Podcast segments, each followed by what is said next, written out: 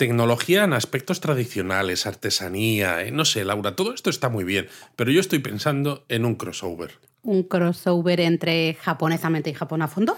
Claro, porque en Japón a fondo a veces hablamos de aspectos gastronómicos que son muy turísticos, pero creo que la gastronomía japonesa tiene aspectos tradicionales a la hora de ordenar sus estilos de cocina que encajaría genial en japonesamente, que es donde estamos ahora. Vamos, que me estás diciendo que mejor comamos un poquito antes de empezar, porque este episodio nos va a dar hambre. Efectivamente.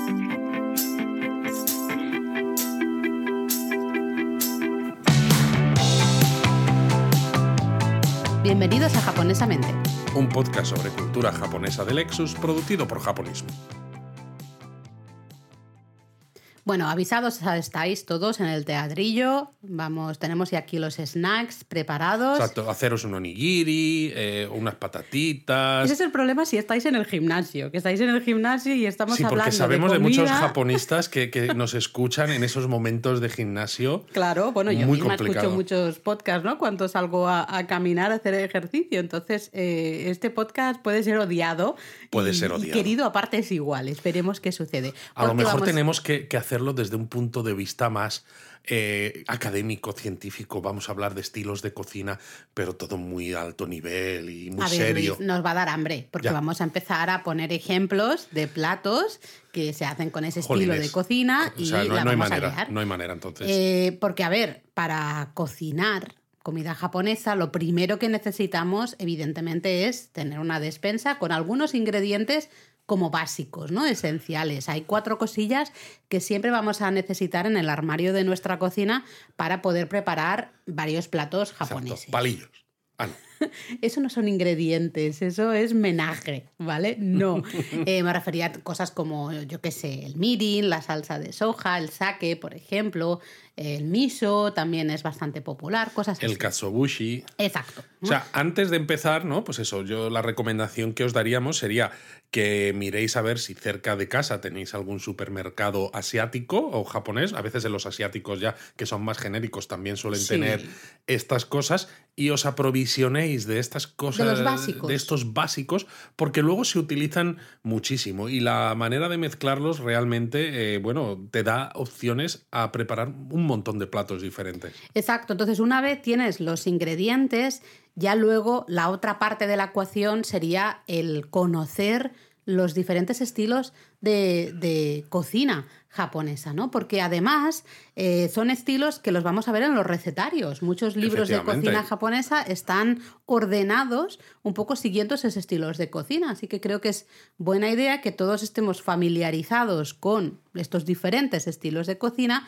para así entender un poco mejor esa organización de los recetarios y también qué tipo de plato es el que vamos a cocinar. No solo a qué buena pinta, suena bien, eh, lo quiero hacer, sino entender un poco más a, a qué grupo pertenece ¿no? y qué supone eso. Muy bien, Laura, qué, qué bien hablas, ¿eh? Cuando te pones ¿Has seria. visto? ¿Has Pero ves, visto? así de momento no me ha entrado hambre. O sea, de momento Todavía vamos no, bien. todavía no, porque, en fin, vamos a hablar de un montón de estilos con un montón de ejemplos, así que yo me pondría ya manos a la obra y empezaría con una de las técnicas de cocina o estilos de cocina más populares. ¿Te parece? Pues claro que me parece, Laura. Todo lo que tú opines me parecerá bien en este episodio porque tú eres la experta. Bueno, pues empezamos con los yakimono, que son los asados a la parrilla, a la plancha.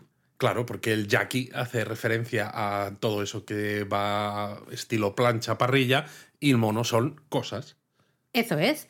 Eh, entonces, básicamente es una técnica de, de cocina que se basa en usar pescado, carne, hasta verduras, ¿no?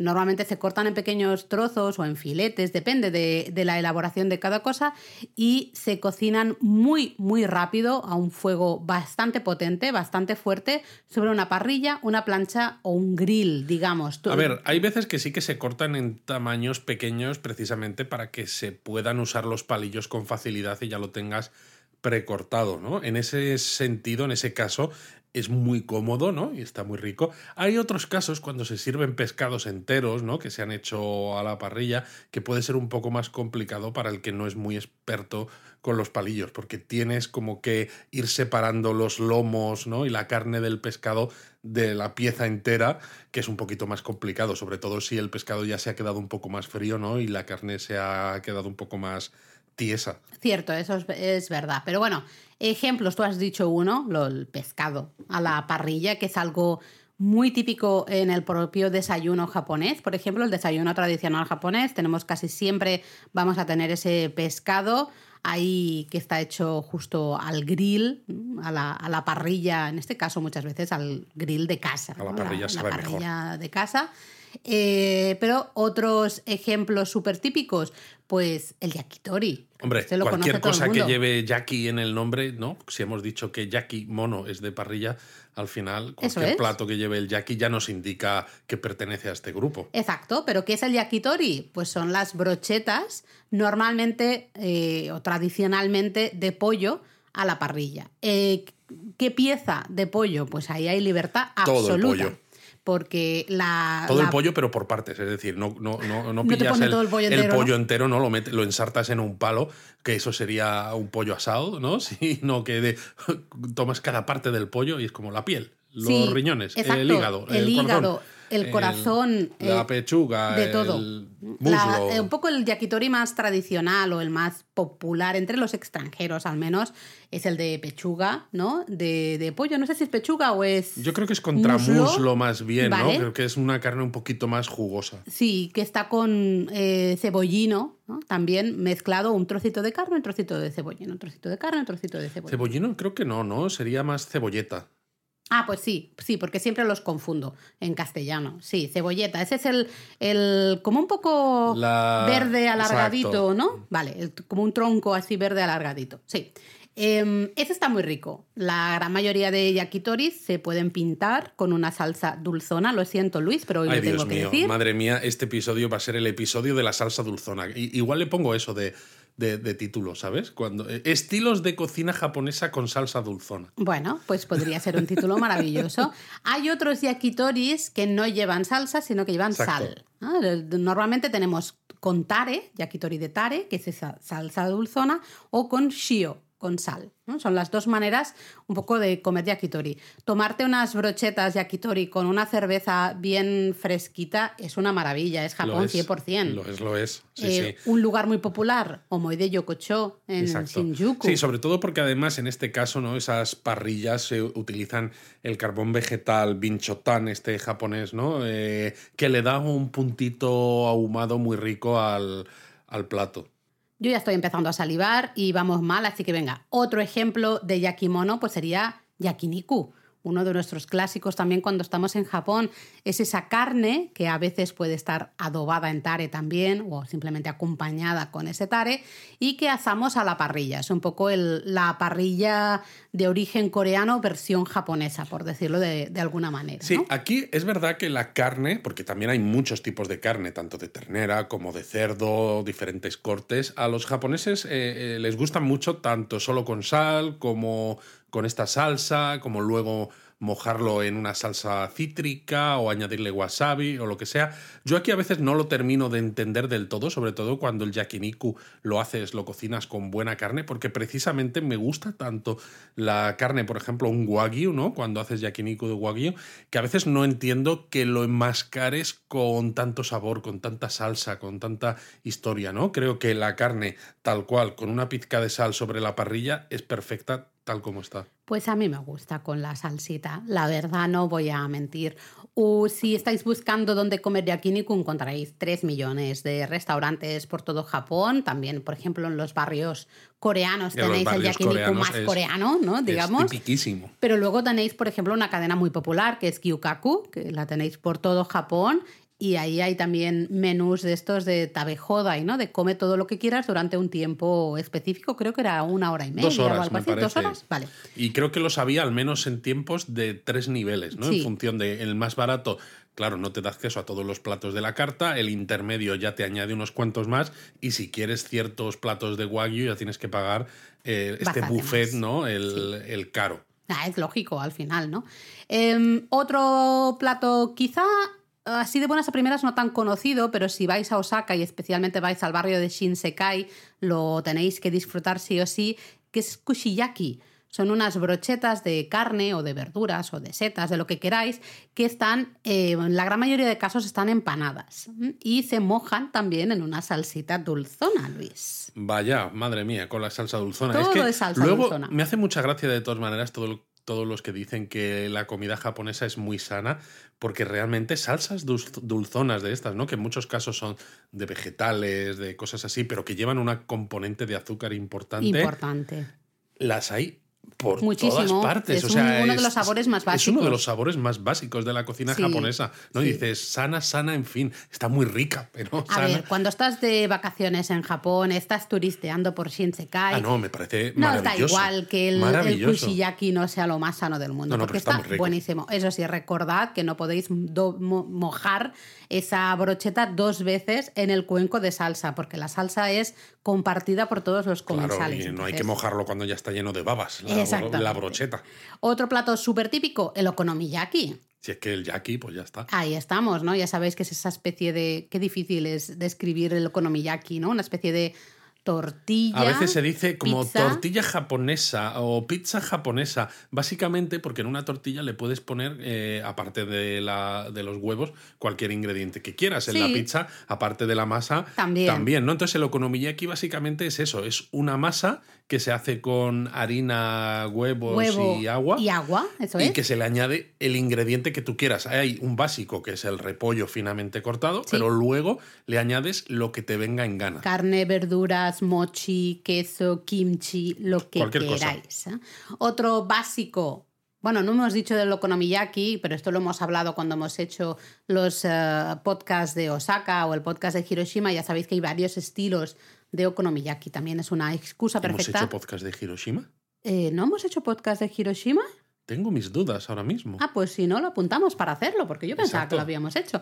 Es que ya llevamos tres temporadas, Luis. Exacto, mí- llevamos tres temporadas semana a semana. o lo es miro en el ¿eh? Excel que tenemos o, o ya mi, mi memoria empieza a fallar. Bueno, si no, que sepáis que hay varios estilos y es una de las mejores excusas para viajar por Japón, intentar probar los diferentes estilos de okonomiyaki. Otro ejemplo de yakimono, ¿eh? de estos asados eh, preparados a la plancha, a la parrilla, sería el takoyaki, Claro. otro de los clásicos en este caso de la ciudad de Osaka. Sí, También. aunque bueno, en general en todo Kansai y en general también en, En cualquier, en todo. Japón, sobre todo cuando vais a algún festival que suele haber un montón de puestecillos de comida, siempre hay alguno que es de takoyaki, que Siempre, son siempre. unos buñuelos salados eh, rellenos de pulpo, ¿no? Pues eso, es una masa, eh, nuevamente, que se En cocina... este caso de harina y agua. Exacto, se cocina en una plancha que tiene forma como de huevera, ¿no?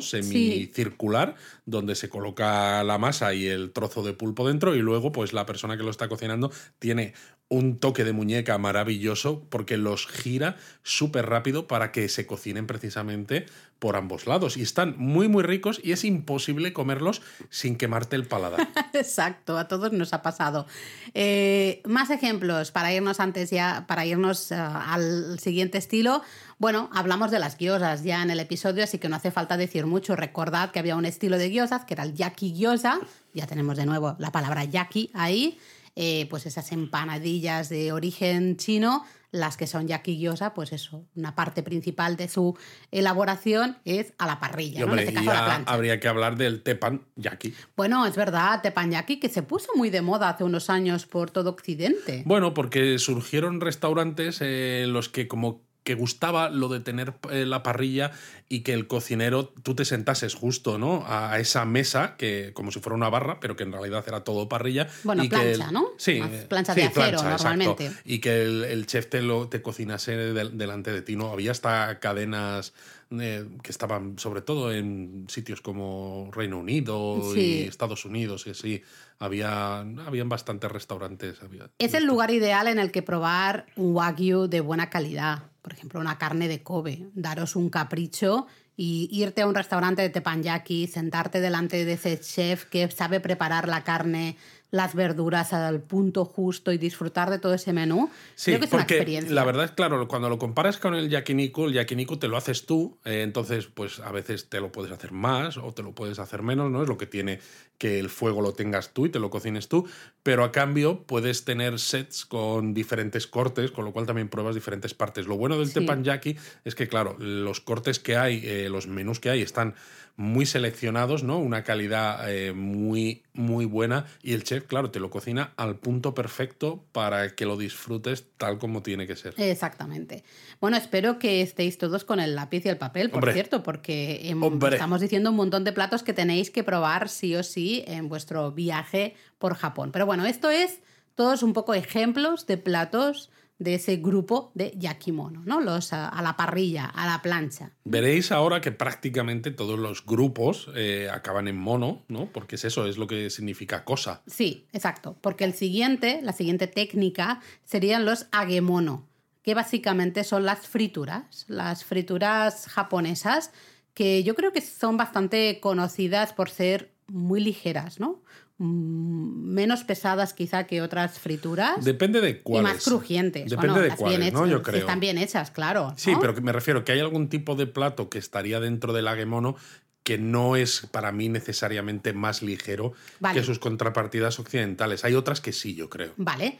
Em, aquí podemos, eh, básicamente es preparar el ingrediente con, empanarlo con o fécula de patata o harina de trigo, pan rallado japonés, panko, y supongo que te estás, estás pensando, ¿no? En, Claro. en el grupo de los que están empanados con el pan rallado japonés, que es bastante más grueso que el pan rallado nuestro, ¿no? el pan rallado occidental, bastante, bastante más grueso. Entonces, claro, eso otorga, son muy crujientes estos, Muy estos crujientes.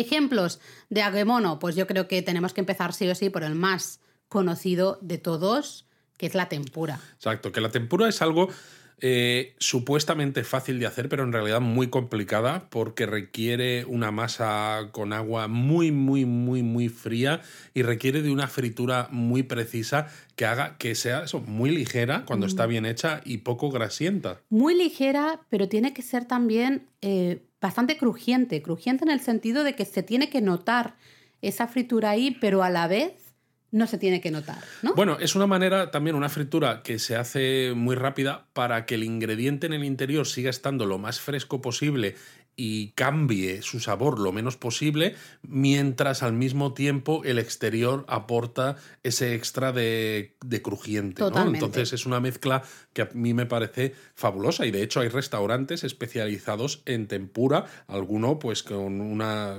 pues eso, una barrita nada Mm. más que cuesta un montón reservar, donde te hacen un menú de degustación a base de un Solo montón de ingredientes, pero todos en tempura. Eso es. Otro básico de estos agemonos sería el karage. Fijaros que acaba en age, es el mismo age del agemono, es el frito. Karage eh, no deja de ser el pollo frito japonés, en versión así, la, la explicación un poco genérica.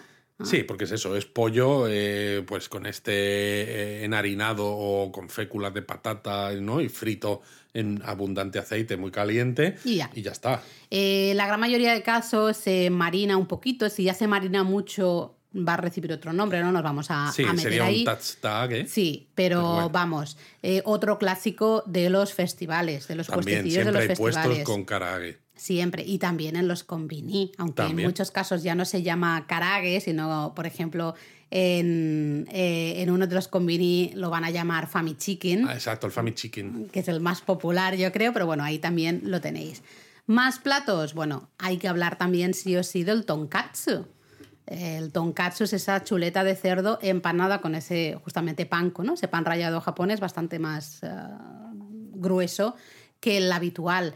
Un clásico también, tenemos un montón de restaurantes especializados en tonkatsu y además luego el tonkatsu, la propia chuleta aparece en otros muchos platos, ¿no? Efectivamente. Y lo bueno además eso es que eh, muchos de estos restaurantes especializados pues al final utilizan diversos cortes del cerdo, las chuletas de cerdo, a veces incluso lo envuelven eh, o lo rellenan pues con queso o con algún tipo de verdura. Sí, o hojas con de shiso hojas de shiso y veces. Mm. cosas así, efectivamente. Entonces hay más variedad, ¿no? Porque, piensas, un restaurante especializado solo en tonkatsu, bueno, pues eso, son diferentes cortes, son No sé, hay... A mí me encanta ir al restaurante de tonkatsu. También porque- hay algún restaurante en Tokio que tengo apuntado que te hacen una especie de menú degustación de tonkatsu con Qué bueno. diferentes cortes de, de cerdo. Sí, Qué sí, bueno. sí.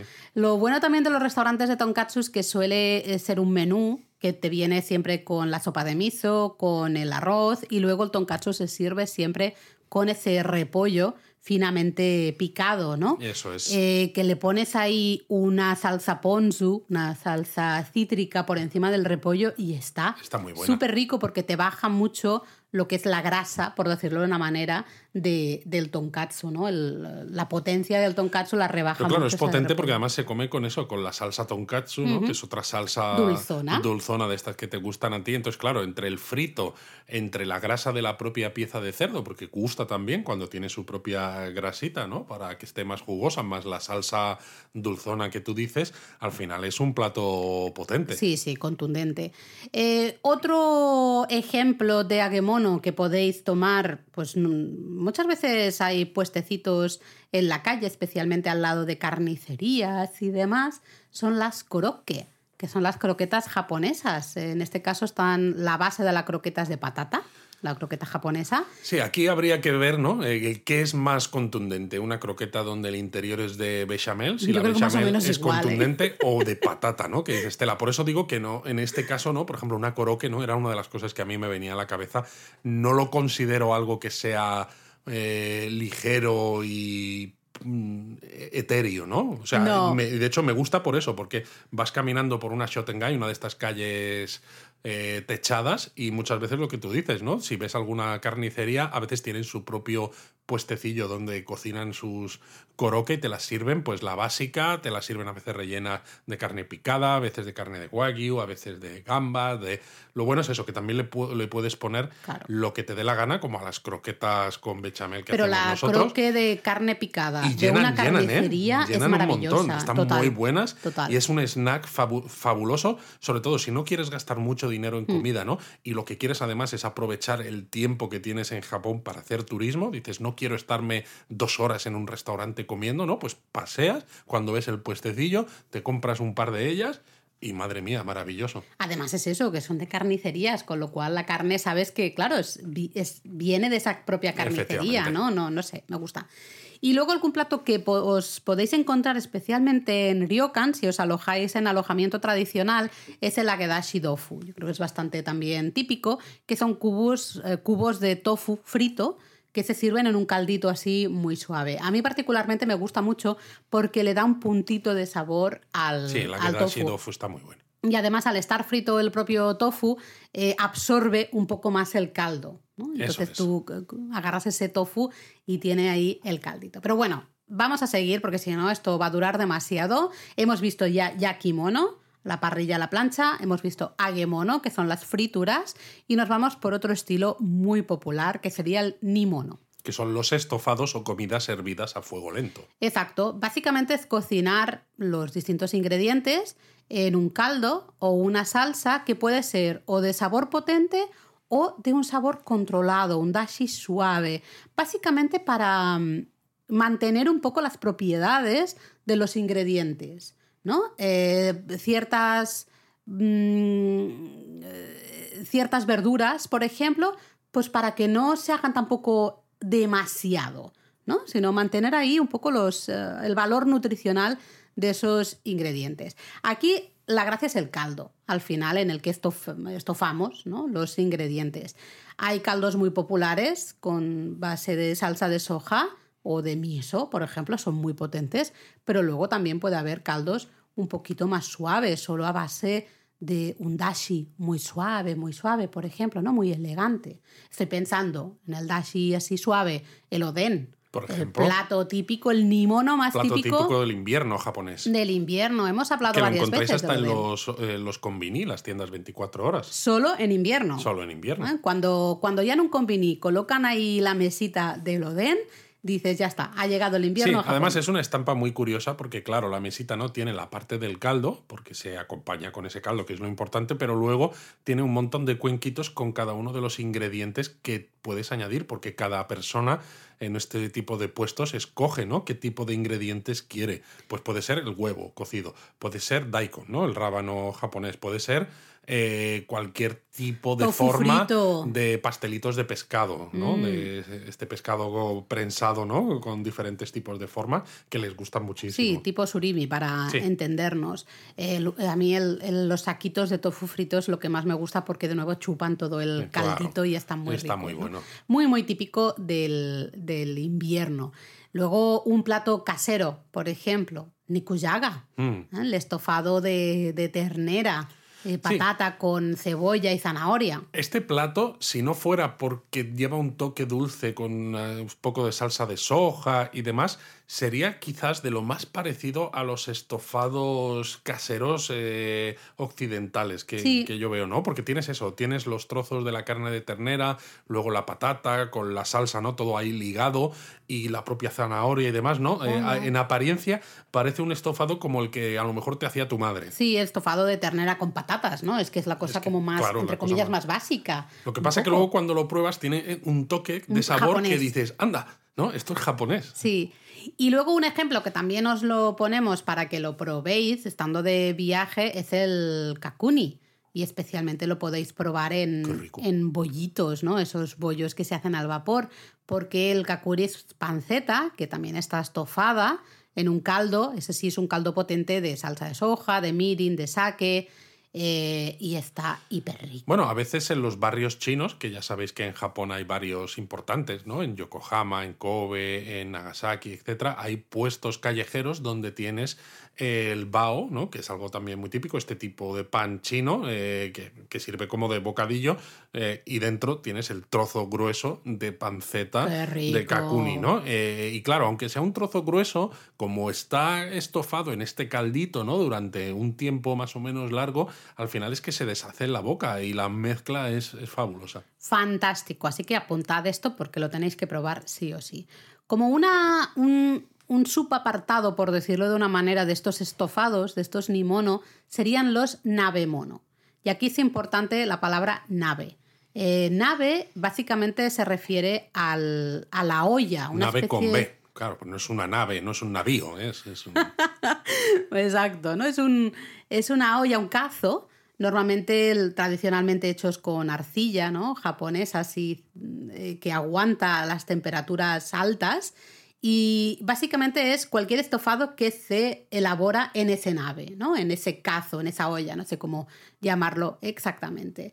Eh, esos son también hiper clásicos del invierno, evidentemente cualquier estofado va a ser muy clásico.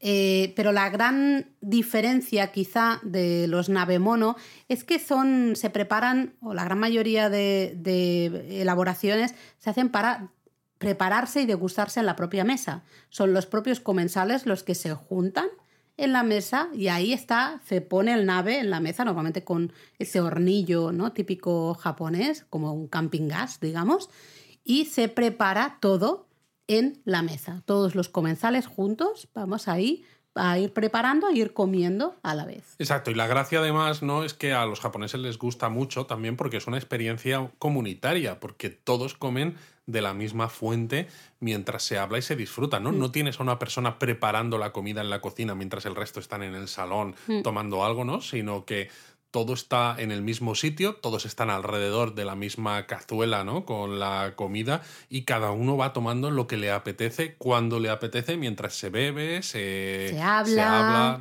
Para mí, a mí me encanta ¿eh? el, punto este comunitario del nave mono, ¿no? De las comidas del nave. Eh, me encanta. Ejemplos, pues mira, uno de los más populares, el sukiyaki. Yo creo que es uno de los platos más, más, más, populares. Y junto a él el shabu shabu. Yo creo que los dos van de la mano, ¿no? Un poquito. Eh, son muy parecidos porque al final es una base de ternera cortada muy, muy, muy, muy, muy, muy finita y acompañada luego con un montón de verduras. Bueno, el shabu shabu lo que pasa es que a veces más que ternera suele ser a veces más cerdo. No, también hay ternera. Sí, pero por ejemplo en el shabu shabu, ¿no? Eh, te vas a Kagoshima eh, Bueno, y te lo claro, hacen con el cerdo negro. O, por ejemplo, en, eh, En Okinawa, claro, la parte de sukiyaki te la hacen con wagyu, pero la parte de shabu shabu te la hacen con el cerdo agu. Sí, pero porque claro, en estos dos lugares justamente tienen un cerdo local Claro, muy pero lo que popular. quiero decir es que el sukiyaki en principio nunca lo vas a ver de cerdo. Vale.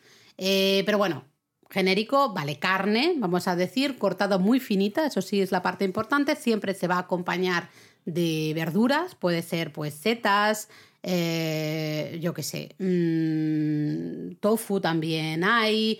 Diferentes eh, zanahoria puede haber, puede haber, no sé, diferentes verduras, depende del, de- del restaurante. Sukiyaki, el caldo va a ser bastante oscuro y bastante, un sabor bastante más potente porque es de base salsa de soja, soja lleva sake, lleva mirin, lleva azúcar. Y en cambio el shabu shabu es un caldo bastante más suave, bastante más equilibrado a base de un dashi un poco potente, pero bastante más suavecito. Eh, las- los dos básicamente es la misma idea. Mojamos la carne, especialmente, que es lo que se hace más rápido, eh, muy rápido, ¿no? Porque claro, la mojas en el caldito y ya la tienes que sacar rápidamente porque es tan finita que se hace muy rápido. Exacto. Hay restaurantes de todas maneras eh, de este tipo de platos donde te lo cocinas tú, ¿no? Que son un poco más baratos, más de batalla. Y hay incluso restaurantes de alta cocina o de alto sukiyaki o de alto shabu shabu donde te lo cocinan ellos, que a veces casi es peor porque te lo hacen con a lo mejor una carne de wagyu que está riquísima, le ponen muy poca cantidad de líquido y la persona que está, bueno, que te está sirviendo coloca la carne y entonces luego te la, eh, te la pone en el cuenco para que tú te la comas. Y es como, no, no, no me pongas la carne al principio, ponme las verduras, que me quiero dejar la carne rica para el final. Luego para el final queda algún corte, pero claro, como sí, la pero es carne de bastante wagyu... habitual empezar por la carne, es verdad. Exacto, empiezas por carne, luego comes verduras y a lo mejor queda un poquito de carne para el final, que esa ya te dejan que te lo hagas tú como, como quieras, ¿no? Pero claro, como la carne de wagyu además es cara, eh, tampoco hay tantísima carne, ¿no? En, ese tipo de restaurantes caros, pero es verdad que está riquísima. Eh, otra diferencia es que el sukiyaki, una vez sacas esa ternera o esas verduras de- del caldo, ¿no? Del nave, lo mojas en huevo batido. Se moja en huevo batido y te lo comes, ¿no? Eso en el sukiyaki. En cambio, en el shabu shabu es más habitual que te den unos cuenquitos, puede ser que haya un poquito de sal, a veces sal con sabores, tipo sal sabor wasabi, o que haya hasta alguna salsa ponzu, por ejemplo, también les gusta mucho, y entonces mojes un poquito esa carne o esas verduras en alguno de esos Sí, el, el aderezos. toque cítrico le va muy bien al shabu shabu. Sí. Em, bueno, otro ejemplo, el chankonabe. Eh, Aquí especialmente si vais por la zona de Ryogoku, ya sabéis el barrio del sumo de Tokio, porque el chankonabe es un estofado típico de la dieta de los luchadores de sumo. Sí, básicamente es un plato que es calórico hasta decir basta y que, claro, los luchadores de sumo lo comen con frecuencia porque les ayuda a ganar kilos. Así que bueno, avisados estáis. Si coméis chankonabe, luego hay que andar mucho por Tokio para bajar esa comida. Otro, vamos con otro estilo de cocina japonesa y en este caso nos vamos a un estilo que no es una técnica tradicional japonesa y de hecho se popularizó hace relativamente poco, ¿no? Sí, tras la Segunda Guerra Mundial, Básicamente. básicamente. Pero ya es un clásico en las cocinas japonesas, es el itamemono, que son los salteados. Efectivamente. Eh, por ejemplo, pues hay algunos eh, platos como el champuru, que es un salteado típico de Okinawa, que lleva verduras, tofu, carne o mariscos, a veces huevo, pero eh, sobre todo en el caso más famoso lleva melón amargo, que entonces sería el Goya champuru, ¿no? que es como el, el plato clásico okinawense por, por defecto. Se nota ahí la influencia de La influencia China, de China, península coreana, efectivamente. eh, en Okinawa, ¿no? Sí, porque llevaban haciendo salteados Eso mucho es. antes de que en el resto de Japón este tipo de platos se pusieran de moda. Exacto. Eh, un plato que probablemente vais a probar, especialmente como pequeña tapita, acompañamiento en los ryokan, en el alojamiento tradicional, es el kimpira gobo, que básicamente es bardana y algún otro tubérculo, a veces también con zanahoria. Eh, no sé, se llama gobo en japonés, yo sé que es bardana en español, ah, no lo sé. Eh, que se saltean con una salsa dulzona naturalmente, a base de soja. Os lo van a servir mucho eso, como pequeña tapita, digamos. Eh, así es muy refrescante porque se suele, se puede servir a temperatura ambiente ya, con lo cual es fantástico porque tú haces el salteado este, gobo y luego lo vas sirviendo ¿no? en pequeños platillos a todos los comensales. Si se queda a temperatura ambiente, queda muy, muy rico. Claro. Pero bueno, hay más tipos de comida, de estilos de cocina tradicional japonesa o tradicional o moderno, pero que ya son parte del, recetario, como por ejemplo los mushimono. Mm, que básicamente mushi es vapor, así que mushimono es todos esos ingredientes que se han hecho al vapor, platos hechos al vapor. Pueden ser, eh, se pueden preparar en cuencos individuales, pueden ser en cuencos más grandes y luego servirse solo porciones individuales, en fin, eh, de cualquier manera, ¿vale?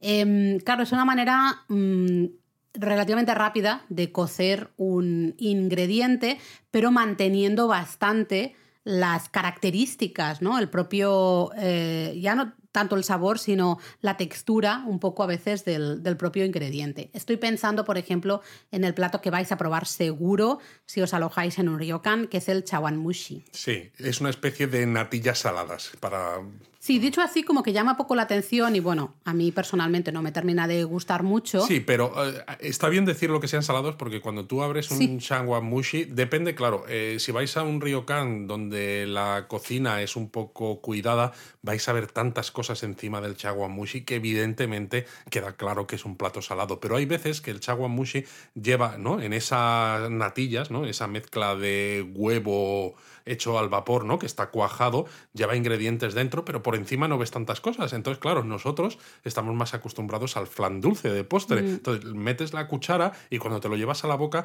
¿no? la disonancia cognitiva, esto de que los sabores y que haya incluso tropezones, te deja un, te deja un poco descolocado. Entonces, está bien decirlo de antemano, ¿no? Que, qué es lo que vais a encontrar. Para mí, y esto es opinión personal, el, el contraste, que a los japoneses les encanta el contraste de texturas, les gusta muchísimo. Y yo, en cambio, en el chawan mushi lo llevo muy mal. Es decir, tú tomas ¿no? una cucharadita de eso que parece un flan, unas natillas, esa textura, y te encuentras un trozo de gamba o un trozo de una verdura. Y eso está, claro, es lo que decía, ese ingrediente está bastante crunchy, ¿no? Está bastante como duro, por decirlo de una manera. Eh, ese contraste en mi boca de, algo un poco más plantenguillo. O sea, a ti que te encanta el contraste dulce-salado, pero luego este contraste. El contraste de texturas no me va. De hecho, fíjate, tengo un problema también con el karage cuando tiene. Eh, ¿Cómo se dice esto? Cartílagos o ¿no? como tendón y tal. No me gusta nada. Em, varios, varias cosas de, de estas. Las gelatinas, si es gelatina con tropezones también sólidos, que también les encanta especialmente en verano, porque visualmente una gelatina es como muy eh, fresco, ¿no? Refresca visualmente y le ponen ahí un trozo de gamba dentro. Pues no me va. A mí el, lo que el contraste este en texturas no me gusta nada y en cambio a los japoneses les encanta. Juegan muchísimo con esto y el chawan mushi yo creo que es el ejemplo perfecto. Es el ejemplo perfecto y es eso, en, cocina de estilo kaiseki, ¿no? Un poco, o de lo que vais a encontrar eso en un, en un ryokan, si hacéis lo típico, que es tener cena y desayuno, en la cena seguramente vais a tener un mushi sí o sí. Hay que probarlo, hay que probarlo y luego ya cada uno decide si le gusta o no le gusta. También es verdad que hay muchos. Hay de muchos tipos, ¿no? Entonces al final depende también de los ingredientes que tenga, porque a mí hay algunos que me gustan muchísimo y hay otros que me dejan un poco más frío. Yo es que el tropezón ahí en medio no, no me va.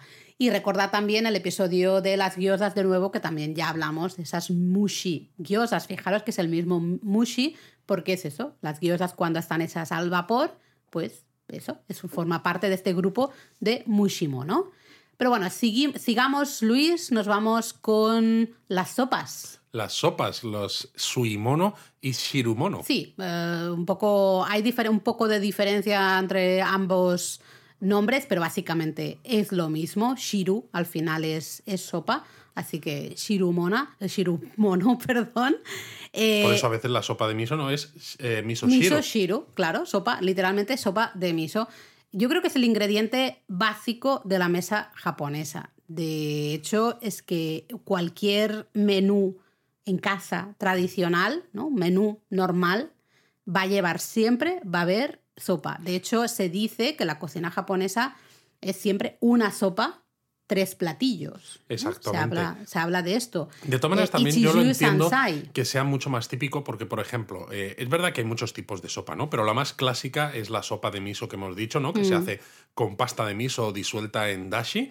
Eh, a veces se le añaden otros ingredientes, ¿no? Pues eh, algas, por supuesto, tofu, dependiendo de la región, pues le ponen unas almejitas o Sí, hay alguna muchos cosa. Pero la básica diferentes. realmente es muy sencilla de preparar, ¿no? Mientras que las sopas que a veces estamos acostumbrados, ¿no? Sopas de cocina francesa tradicional, por ejemplo, sopa de cocido en, en España, ¿no? O en otros países latinos y demás, son sopas que, claro, eh, son más parecidas a los caldos de ciertos ramen que llevan también una cantidad de horas de cocción importante, ¿no? Entonces Sí. cuesta más, eh, tienen mucha más elaboración. Lo bueno de la sopa de miso es que lo haces rapidísimo. Sí, sí, porque al final el dashi mm, es básico, ya sabéis que es infusionar agua con kombu y katsuobushi, básicamente, y luego le añadimos eh, ese poquito de, de pasta de miso y ya está. Y ya, ya está, tenemos es que el no caldo de esa pasta de, de esa sopa de miso listo, ¿no? Y ya luego lo que queramos ponerle dentro, ¿no? Como tú has dicho, también varía mucho. De hecho, fíjate si varía que eh, hay una como una sopa muy parecida a la sopa de miso, que es el tonjiro, a veces también llamado butajiro. Y es porque básicamente es como una sopa de miso, pero se le añade carne de cerdo. Qué rico. Es muy popular en restaurantes especializados justamente en carne de cerdo, que te sirven platos elaborados con carne de cerdo. O bueno, al final también, por ejemplo, en restaurantes de teppanyaki donde comes un wagyu bueno, a veces te sirven, ¿no? Como parte de ese menú completo de gustación, que la carne es el plato fuerte, un caldo pues de rabo de buey al principio, También, nosotros hemos tomado, también. ¿no? Al final es eso, es utilizar el mismo ingrediente principal que vas a comer para hacerte una sopa. Mm, eh, el tonjiro es muy popular también en las casas, porque, claro, tiene un poquito más de punch, ¿no? Un poco más, es un poquito más potente que la salsa de miso al llevar justamente la carne, ¿no? Y luego, claro, por ejemplo, ahora que se está acercando fin de año, año nuevo, pues eh, la sopa zoni es la, una sopa que casi solo se come en año nuevo. Sí, porque lleva pastelitos de arroz mochi, que el arroz, el- los pastelitos mochi son típicos de Año Nuevo, precisamente. Y es un caldito, en este caso, súper claro, casi, casi, casi transparente, porque lo importante yo creo casi es el, el mochi que hay dentro de, de ese. Pero de es, curio- curioso, ¿verdad?, que haya caldos en la cocina japonesa, ¿no? Como los de un ramen tonkotsu, que sean tan potentes, Mm. o incluso los de soja o demás, pero muchas de las sopas que se toman al principio de esos menús, o incluso en menús de alta gastronomía japonesa, Son muy sean suaves. caldos muy transparentes a Sí, veces, ¿eh? Con- sí, con un sabor muy sutil. Bueno, yo creo que demuestra eh, la variedad también de sabores de la cocina japonesa. No pensemos que todo es oh, dashi, ¿no? Evidentemente el dashi es la base de la cocina japonesa, porque a partir del dashi vamos a elaborar un montón de cosas, pero demuestra también la flexibilidad o la variedad que hay de gusto, de decir, me puede gustar tanto un caldo de tonkotsu, como decías tú, súper potente de, de huesos de cerdo, pero también puedo disfrutar de una, de una sopa ozoni, que es un caldito hiper claro, un dashi Sí, lo muy que quiero decir es que para nuestros paladares, cuando hablamos de sopas, estamos acostumbrados a sabores un poco más potentes, Ah, sí, no sí, a sí, caldos tan claros, ¿no? Con lo cual, claro, cuando tú tienes un menú y te sirven una, un caldito de esos, ¿no? Y tú lo ves y es casi transparente y el sabor es tan sutil, a veces como que te, te genera, no sé, quizás a veces hasta un poco de rechazo porque dices, ¿pero qué, qué es esto, no? Parece agua sucia. Es que ¿no? parece agua sucia, casi. A mí me cuesta A veces, mucho. te, a veces te queda la duda de, ¿esto es para mojar las manos y limpiármelas? ¿no? Como, Exagerado como los boles estos de agua con limón cuando comes, cuando comes marisco, ¿no? Hombre, pero en los boles esos no hay un, un albóndiga o no hay un trozo de tofu dentro o algo. Eh, a mí me gustan mucho, fíjate, me parecen súper elegantes porque es una manera, especialmente en invierno, de tomar algo calentito y que tampoco te machaque el sabor del resto de cosas que estás Y que comiendo. tampoco te llene tanto que no, No. quieras seguir comiendo, claro. Sí, no sé, me, me gustan. Bueno, sigamos con otro básico, otra elaboración hiper básica. Esta es muy básica.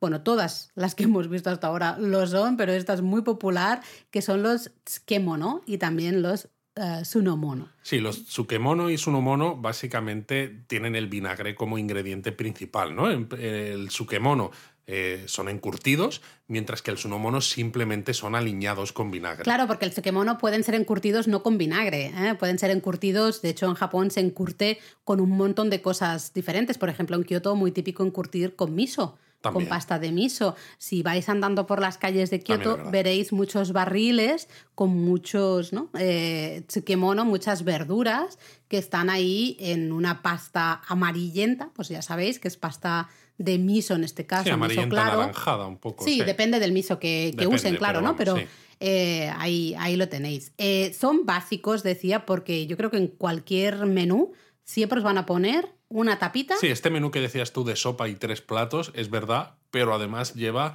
un platillo pequeñito con unos trocitos de verduras encurtidas. Siempre, siempre. Eh, puede ser un solo, nada, te ponen tres rodajitas de algo. No, mucho más. Una, un poquito, pum.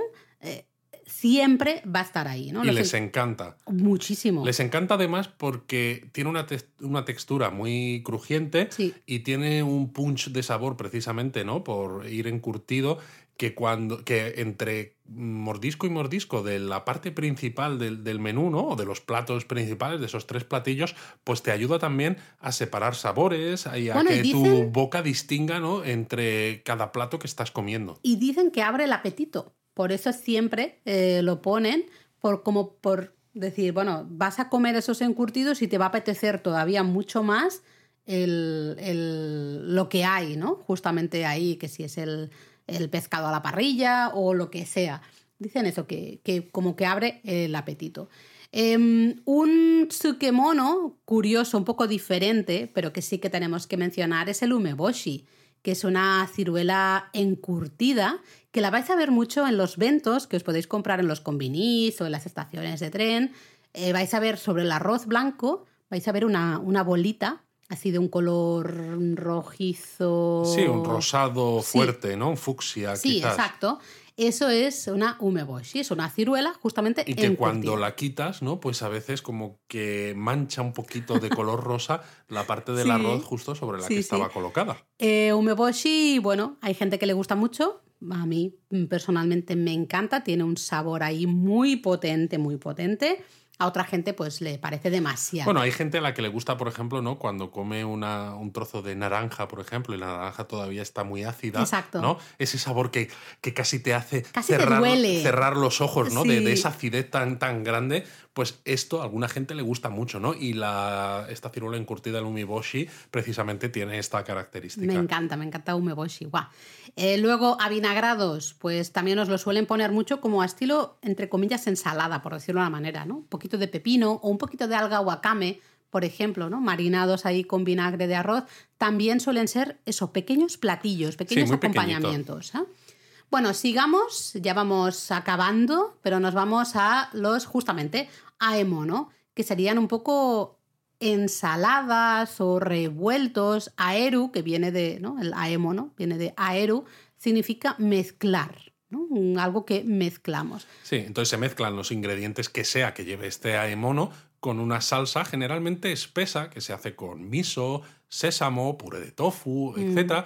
Pero se sirven en pequeños platillos, pues como aperitivo o como acompañamiento a lo que vayas a comer de forma principal. Exacto, por ejemplo, ah, la ensalada gomaae o shiraae o misoae, ¿no? Básicamente son judías, es la más la verdura más popular, aunque puede ser alguna otra verdura, que la vamos mezclando con una salsa base de sésamo y salsa de soja o de pasta de tofu, como decías tú, o de pasta de miso, ¿no? Básica, es muy sencillo, es esa verdurita cortada, la mezclamos, ¿no? La aderezamos con esa pastita que hemos hecho y ya tenemos esa ensalada 100% japonesa.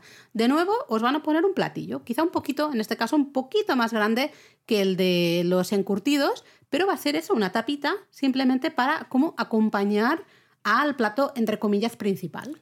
Aquí de todas maneras no se mezclan un poco los conceptos porque los sunomono que hemos dicho, ¿no? Podrían entrar dentro del tipo de mono, pero claro, la diferencia está en que el sunomono se alinea con una salsa vinagre de más líquida. vinagre de arroz, ¿no? Mientras que los saemono es más tradicional que esas salsas sean más espesas. Eso es, ¿no? Porque al final es una pasta. Fijaros que hemos dicho pasta de miso, pues eh, no es líquido, ¿no? Pasta de tofu tampoco es líquido. Eh, sésamo con salsa de soja tampoco es líquido, porque al final, claro, el sésamo reduce ¿no? el, líquido de la salsa de soja. Entonces, bueno, lo, lo, hace más denso. Exacto, lo hace más, lo hace más denso. Eh, es ideal si queréis hacer un menú japonés en casa. Es súper fácil de hacer estas ensaladas y mm. tienen un toque 100% japonés. ¿no? Tú haces una ensaladita esta con miso o con sésamo tiene un sabor muy, muy, muy japonés y es muy fácil de hacer, así que no hay excusas. Nos vamos a otro tipo de estilo de cocina japonesa que serían los namamono. Bueno, lo hemos dejado casi por el final, pero este es este muy es importante. ¿no? Y seguro que el nombre os suena. El mono ya hemos dicho, ¿no? Que son cosas, pero nama, si os gusta ir de isakayas y pedir cerveza, ¿no? El nama viru, ¿no? Ah, entonces, ¿qué, son cervezas? No, ¿Cosas de son cerveza? ingredientes crudos. Nama ah. crudo, ¿no? Raw. Ah, exactamente. Al final, claro, uno de los platos más famosos de la gastronomía japonesa es el sashimi, también el sushi, pero ¿no? en este caso sashimi sería el ejemplo perfecto de namamono, en el que pues tenemos en este caso pescado fileteado y lo servimos tal cual, en crudo. Pero a veces también carnes incluso, porque hay lugares donde te sirven carne de pollo, aunque parezca extraño en crudo, te sirven carne de caballo. Caballo también, hemos probado nosotros bastante. En fin, eh, ternera, ternera también. claro. El mm. wagyu, por ejemplo, ¿no? Cuando tiene esa infiltración de grasa tan importante, se presta también bastante a ser servida, ¿no? En lonchas finas en crudo. Sí, aunque es eso, el sashimi más popular es el de pescado, ¿no? Al final, ya sabéis, ese eh, trocitos de atún o caballa, salmón, vieira, calamar, pulpo. ¿Cómo te gusta regodearte? O sea, ya habías ah, dicho que el pescado en crudo está bien, no hace falta que menciones cada uno para que nos entre el hambre, Laura. Lo importante aquí es cómo tratamos ese ingrediente crudo. Claro, aquí no podemos hacer nada por cambiar el sabor realmente del ingrediente, ¿no? Eh, lo que podemos hacer o lo que hay que tratar bien es el corte, cómo cortamos. Bueno, el corte le puede cambiar el sabor. Ahí voy, ¿no? Es decir, tú no haces, digamos, no, no cocinas nada, pero la parte importante es justamente el corte, muy importante, depende de, de cada pieza. Y luego, como comensales, pues tenemos esa salsa de soja que le podemos poner un poquito de wasabi, por ejemplo, y mojamos esas carnes o esos pescados en esa salsita y lo degustamos y está espectacular. Pero bueno, si nos habíamos dejado para el, para el final algo básico y muy conocido, pues yo creo que hay otro básico también muy conocido y muy popular que no hemos mencionado todavía, que son los Gohan Mono. Claro, los platos de arroz, gohan, ¿no? Los arroces. Es verdad que el arroz como tal se come en Japón en un bol, tal cual, siempre de acompañamiento al, resto del menú, ¿no? Es decir, eh, un menú típico japonés vamos a tener un plato entre comillas principal, una, una elaboración más o menos principal de todo lo que hemos dicho, cualquiera. Luego puede ir acompañado, va a ir acompañado del el cuenco de sopa, el cuenco de arroz unos encurtidos y normalmente alguna cosita de ensalada, ¿no? Eso va a ser un poco lo mínimo de un menú normal eh, japonés. Pero luego hay platos que se elaboran, todos ellos, ¿no? con arroz. A eso hace referencia estos gohanmo, ¿no? Y bueno, es eso, el arroz muchas veces lo hemos dicho, es un básico de la cocina japonesa. Eh, Japón no se entiende sin el arroz.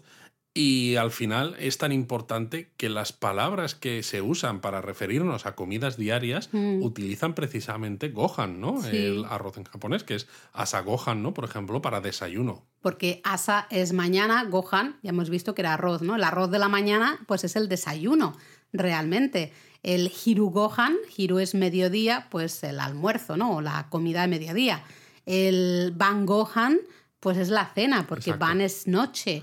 Es Y- curioso. y hay una curiosidad- Y Gohan, de hecho, ya es casi, perdona, comida. Comida, exacto, efectivamente. Pero hay una curiosidad porque hay platos que tienen una base de arroz, pero que vienen de influencias no japonesas, ¿no? Pues influencias chinas o occidentales, etcétera, que entonces eh, la palabra que utilizan es raisu, Sí. que es eh, la manera japonesa de decir el inglés rice. Básicamente, y eso es muy interesante porque ves claramente esa, mm, ese querer diferenciar entre nuestros platos, nuestro Gohan, Y los que vienen de fuera, aunque el, el algunos... Gohan de, eh, de fuera que ya forma parte. Es que lo que te iba a decir, aunque algunos de estos platos que supuestamente vienen de fuera, a ver, evidentemente venían, pero llevan ya tantos años y son tan populares que es que son 100% japoneses igual que el resto. Sí, fijaros, por ejemplo, en uno de los platos, bueno, el plato favorito de Eric, de, de nuestro hijo, kare raisu, el arroz con curry japonés. Kare viene de curry y es raisu, no es kare gohan, es kare raisu. ¿Por qué? Porque ya solo con esto ya sabemos que el origen eh, no es japonés. Que a mí eso me hace mucha gracia porque es lo que tú dices. O sea, hoy no se entiende. De hecho, el kararaisu es una de las comidas más populares en las escuelas japonesas. Totalmente. No se, se cocina en casa, no se entiende la gastronomía japonesa ya sin, sin kararaisu, con lo cual es... ¿Por qué? ¿no? Eh, ¿Por qué ese le sigues uso- llamando kareraisu? Sí, eh? es, Llámalo eso daría por debate, lo dejaremos, lo dejaremos para el Discord, que nos comentéis qué os parece, ¿no? Eh, no sé, hay, hay varios, varios ejemplos, pero yo creo que el Kareraisu es el ejemplo perfecto. Sí. Pero bueno, hablamos de Gohan mono, pues tenemos el Chahan, que ahí es curioso ya, porque sí que es un- una elaboración que originalmente venía de China, eh, pero bueno, se ha establecido también en Japón y sí que se usa el, el han, ¿no? Un poco del arroz. Chahan, que es básicamente arroz frito. Arroz frito. Mucho más suave que la versión china, pero también ideal si, por ejemplo, en casa hacéis arroz japonés, os queda en la arrocera, al día siguiente mm, no lo tiréis, ese arroz. Exacto. De hecho, el chaján eh, queda mejor cuando Sí. el arroz se ha secado un poquito, Sí. ¿no? Y se ha quedado un poco más. ha perdido humedad. Humedad, totalmente. Eh, lo hacéis ahí en la sartén, le añadís un poquito de salsa de soja, un huevito, lo que queráis de toppings, le dais ahí tres vueltas en la sartén y queda delicioso. Así un plato fantástico para recuperar arroz que se os ha quedado de, de otro día. ¿no? El, bueno, el mochi. Al mochi no deja de ser un pastelito de arroz, un tipo Sí, de una arroz. el variedad con arroz glutinoso. pero también, ¿no? Y luego un plato muy típico que sería el ochazuke, que es muy curioso también. Si os queda arroz de- del día anterior y no sabéis qué hacer con él, pues muy típico esto en las casas japonesas, lo ponéis en un cuenquito y le añadís té verde caliente, té verde japonés. Sí, es una cosa peculiar, ¿eh? Muy peculiar porque quedan como unas gachas extrañas de arroz con té verde. Eh, es muy curioso el sabor, pero para los japoneses es súper típico porque, claro, eh, eh, puede ser que les haya quedado arroz, puede- es bastante habitual en la arrocera que haya arroz y siempre tienen té verde en casa, con lo cual son como dos ingredientes que eh, hay en todas las casas japonesas. Exacto, y se ya, pueden mira, mezclar, pues oye, perfectamente. Hay otro plato con arroz que a los niños les gusta mucho, ¿no? Por si alguno viajáis con niños, aunque bueno, a los mayores a veces también, sobre todo porque son sabores que si no quieres comer cosas que te resulten un poco más extrañas, ¿no? Como este arroz con té verde, pues tienes el omuraishu, ¿no? Que es tortilla, una tortilla normal y corriente, lo que pasa que cuando la abres resulta que va rellena de arroz con tomate. Mm, eh, fijaros, omu viene de, de omelette al final y el raisu ya volvemos a tener esa, ese uso del el inglés De rice hecho, en japonés el nombre omuraisu se escribe en katakana. en katakana. Y fija, de nuevo, es una elaboración que ya forma parte del recetario japonés clásico en las casas porque además es relativamente fácil y de hecho en los últimos años se han puesto de moda restaurantes un poco más eh, fancy, ¿no? Un poquito más pijos de omuraisu que te hacen la tortilla que luego la cortan por el medio y se cae, se Sí, desparrama bueno, todo la el cortan, interior. simplemente le hacen una incisión por el medio, pero como la tortilla está poco hecha, pues Exacto. claro, ¿no? Se desparrama totalmente y entonces eso queda muy bien arroz. en el Instagram. Eso, eso, eso. Así que, jo, es que ya es un clasicazo, ¿no? Y bueno, eh, podríamos seguir, pero yo quiero destacar al menos también el onigiri, que son esas bolas o esos triángulos de arroz con diferentes rellenos. El favorito en casa es Tsunamayo, pero bueno, hay... y el favorito de los japoneses también, porque es el, el Bueno. que más encuentras en los konbini. Hay muchas variedades, Yo creo que pero la- siempre hay tsunamayo, El top atún creo con que era mayonesa. el Tsunamayo, atún con mayonesa, luego salmón con sal. también. Y creo que el otro era o umeboshi, justamente, o katsuoboshi con salsa de soja, Sí, ¿no? el recuerdo, con. Mm. salsa de soja también está, está muy bueno. Y bueno, hablando de platos de arroz, hay que mencionar los donburi, que es, casi es una categoría en sí mismo, pero bueno, al fin y al cabo están dentro de los gohan mono porque son cuencos de arroz que llevan otros ingredientes por encima. Bueno, ¿no? ya hicimos un, un podcast Claro, hicimos de un, ahí sí que hicimos un podcast especializado, un episodio especializado en donburi, porque hay muchas variedades. Es eh, una especie de comida rápida a estilo japonés, porque hay restaurantes donde te sirven estos platos, o sea, te sientas, tú lo pides a los cinco minutos, lo Ni tienes, eso, te lo comes en otros cinco minutos y en 15 minutos estás otra vez en la calle y dices, ¿qué, qué ha pasado? pasado? ¿Ya he he comido comido? ya eh, y te has comido un plato de arroz con pues un katsudon por en- ¿no? que lleva un tonkatsu por encima, ¿no? Cerdo empanado o un oyakodon, ¿no? que lleva trozos de pollo con huevo por encima o no sé, o hay otro que lleva Gyudon con tempura. ternera, tendón con tempura, exacto. o Es sea, que hay son- un montón de variedades, pero bueno, os recomendamos que escuchéis, que busquéis el podcast del episodio de Donburi, porque tenéis mucho más detalle ahí. Y bueno, yo antes de irnos al siguiente, ya sé que vamos, probablemente se nos está yendo de Se nos tiempo, está yendo. Pero sí que quería mencionar el tamago kakegohan, antes de pasar a la, a la Bueno, siguiente técnica. Otro básico, sí. Porque es un plato, bueno, típico del desayuno, es un desayuno súper tradicional japonés, Muy sencillo. muy sencillo, pero que a los japoneses como que les, les llena el alma, ¿no? Casi. Básicamente es arroz, el que le echamos, un cuenquito de arroz, le echamos un huevo crudo por encima y una pizquita de salsa de soja. Y luego se revuelve Lo bien. removemos todo bien y a comer. Exacto. Entonces hay mucha gente que esto le tira para atrás por el hecho de que el huevo esté en crudo. Exacto. Pero a los japoneses les encanta. Sí, así que bueno, ahí tenéis la recomendación. Y nos vamos ya con uno de los últimos tipos ¿no? de elaboraciones que sería un poquito diferente porque en este caso vamos a hablar de fideos, ¿no? Los menrui, los fideos porque es que es un ingrediente básico también de la cocina Sí, japonesa. los hay de varios tipos, pero aquí también os emplazamos a escuchar el episodio que hicimos, ¿no? Eh, de fideos, que lo titulábamos Is Raining Men? Creo que Es men verdad. es de fideo. Exacto. Recordad que se pueden comer calientes, se pueden comer fríos. Que si soba, que si somen, ramen, champón, hiyashi chuka, okinawa soba. Hay un montón, pero todos están en el episodio de los fideos. Y por cierto, también, antes de acabar, mencionar eh, la palabra japonesa pan, que podéis pensar que viene de pan. Como y bueno, Peter. sí, como Peter. Eh, sí, es pan, pero realmente yo lo suelo traducir como bollería. Al final, el pan japonés es una bollería. Evidentemente no es una comida básica, no, es, no, no forma parte de la historia de la gastronomía japonesa, ¿no?